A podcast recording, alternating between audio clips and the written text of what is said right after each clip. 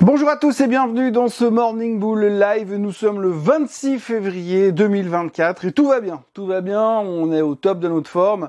Quand vous lisez la presse du week-end, eh bien, l'intelligence artificielle est à peu près à la moitié de sa hausse potentielle. Euh, tout va cartonner ces prochains temps. Il n'y a vraiment plus aucune question à se poser. On est hyper convaincu de la hausse.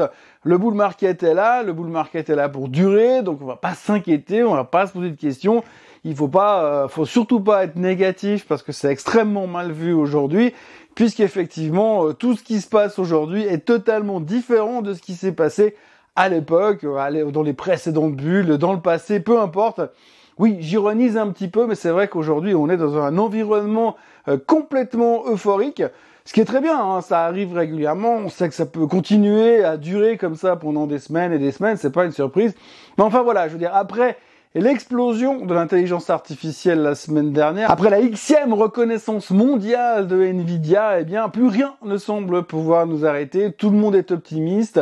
Alors, il y a quand même deux, trois, euh, deux, trois commentaires dans les marchés, dans les, dans les médias financiers qui disent que Ouais, c'est quand même vachement monté. Il y a quand même deux trois signaux qui font un petit peu peur. Mais l'un dans l'autre, eh bien, on va attaquer une semaine qui va être super intéressante parce que on revient dans la macro. Alors il y a encore beaucoup de chiffres qui vont être publiés cette semaine, mais là on revient quand même sérieusement dans la macroéconomie.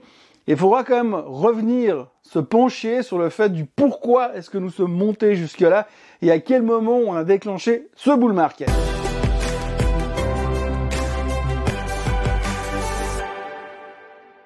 Alors personnellement, je suis pas euh, du camp des bearish. Hein. J'ai toujours été quelqu'un de plutôt bullish. Ces temps, je suis pas super à l'aise parce que je trouve qu'on est monté un petit peu verticalement.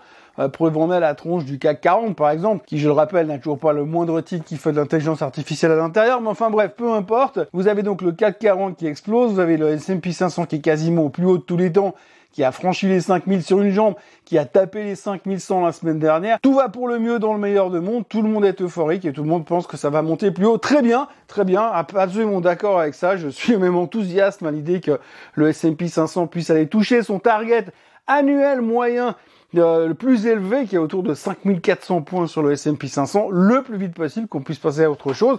Mais en tous les cas, ce qu'il faut quand même retenir, c'est qu'il y a euh, deux, trois petits points de détail qui peuvent commencer à nous faire nous poser des questions. Le premier point, c'est le fait que, si je me souviens bien, on a commencé à monter dans ce marché, enfin le bull market dans lequel nous sommes, c'était explosion dans laquelle nous sommes, c'est 25% de hausse dans laquelle nous sommes depuis grosso modo le 1er novembre, a quand même été induit par un facteur pas l'intelligence artificielle, pas le fait que Nvidia c'était l'avenir, mais surtout par le fait que les taux allaient baisser parce que l'économie était sous contrôle, parce que la Fed avait fait ce qu'il fallait faire, il n'y aurait plus jamais de hausse des taux, et que petit à petit, les taux allaient baisser jusqu'à la fin de l'année 2024. C'est pour ça que le rallye a commencé début novembre. Ou alors, j'ai rien compris. En tous les cas, le rallye a commencé, on a pris conscience que les taux ne baisseraient pas tout de suite comme prévu au mois de mars dès le début de l'année, que l'inflation avait tendance à ne plus vouloir baisser, voire carrément à remonter sur certains plans. On nous a rassuré sur le fait que ouais, le CPI c'est pas si important que ça parce que le vrai chiffre le plus important c'est le PCE. Ça tombe bien parce que le PCE il sortira jeudi. Donc on verra si le PCE fait montir le CPI ou si le PCE est dans la lignée du CPI. Effectivement, s'ils disent pas la même chose, il y a quand même un problème quelque part au niveau des calculs. Il faudra se reposer des questions. Mais néanmoins, c'est pour ça que nous sommes montés très vite, très fort, en tout cas pendant novembre, décembre, voire le début du mois de janvier. Et puis aujourd'hui, on est passé à autre chose. Aujourd'hui, on se fout pas mal des taux d'intérêt. Au début, on était très chaud pour voir les taux baisser en mars, puis ensuite en mai, puis ensuite peut-être en juin.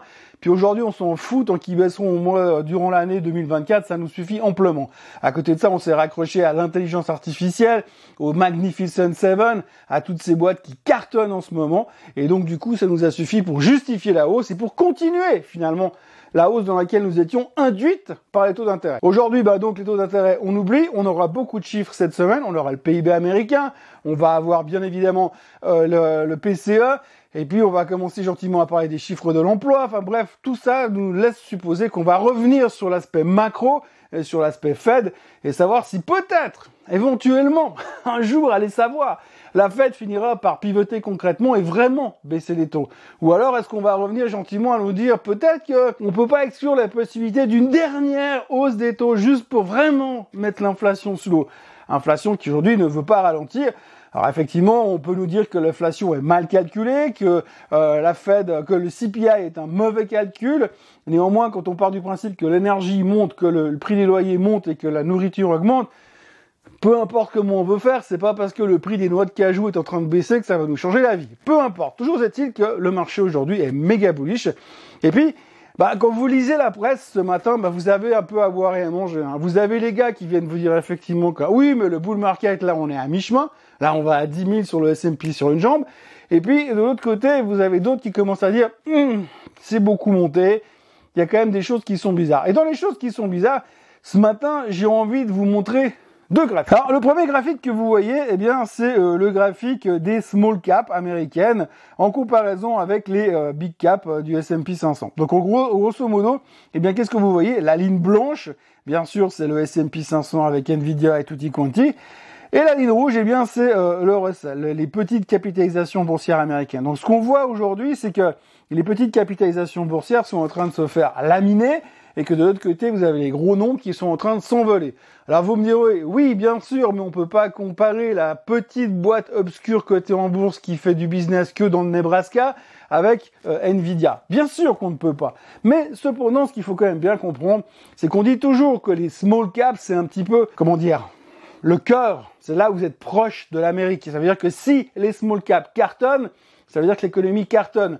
Et si vous avez les small caps qui vont pas bien, ça veut dire que tout le tissu économique est en train de se fragiliser. On peut le voir comme ça. En tous les cas, il peut se passer deux choses. Soit on va se rendre compte que finalement l'économie est en train de se fragiliser aux États-Unis et on pourrait avoir un ralentissement, ce qui pourrait faire revenir le S&P 500 en direction de la ligne rouge du Russell small cap américaine, ou alors effectivement on n'a pas compris et on est dans un cycle économique absolument monstrueux, mais pour ça il va aussi falloir qu'on commence à comprendre que les petites boîtes doivent aussi avoir leur partie du gâteau. Parce qu'aujourd'hui, il n'y a que les big caps qui ramassent euh, le marché. Et puisque l'on parle des grosses capitalisations boursières, eh bien, regardez ce graphique-là. Et ce graphique-là, c'est tout simplement euh, les 10% des plus grosses capitalisations boursières contre le 90% des autres euh, titres du marché. Et vous voyez donc euh, clairement aujourd'hui, bien on sait, on a compris que finalement les grosses capitalisations boursières, c'est elles qui tirent le marché, d'où le fait que l'on a été chercher les plus hauts de tous les temps dans cette pondération.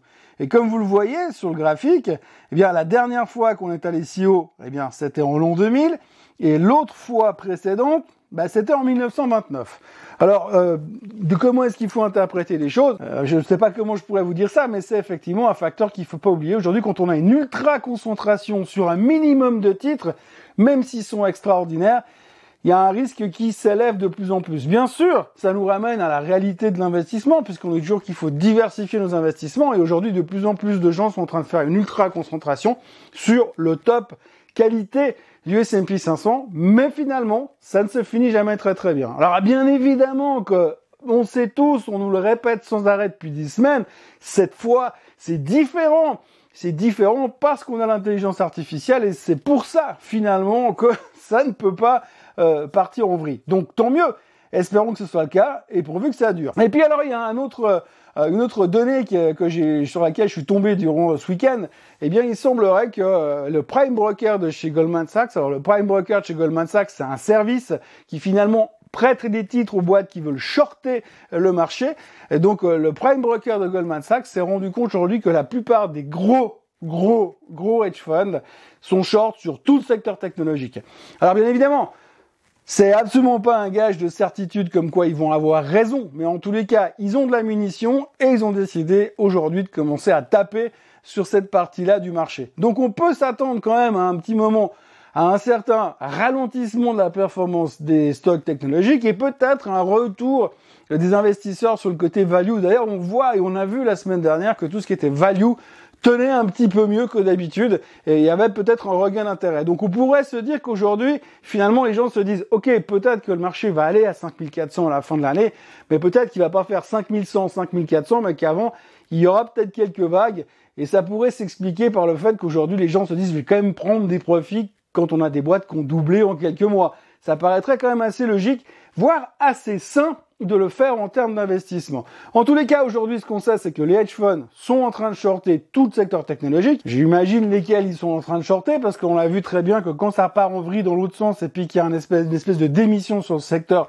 les mouvements sont quand même relativement violents. Et de l'autre côté, eh bien peut-être qu'on va pouvoir commencer à revenir se positionner sur des titres de valeur qui seront relativement intéressants. Enfin, affaire à suivre, tout ça, tout ça pour vous dire que cette semaine qui commence est une grosse semaine au niveau macro. Comme je vous l'ai dit, hein, PIB aux États-Unis, euh, PCE aux États-Unis, ISM, PMI, on aura à peu près toute la, toute la palette. Il y aura vraiment de quoi dire et de quoi discuter et de quoi interpréter les choses.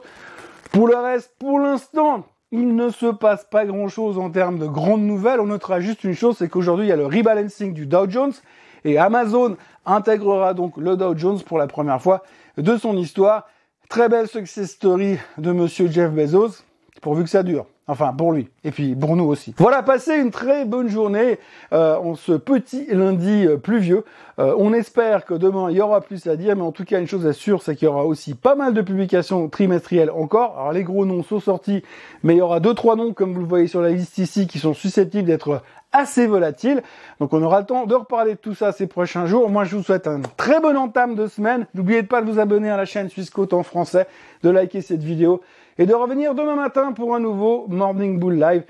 Allez, bye bye.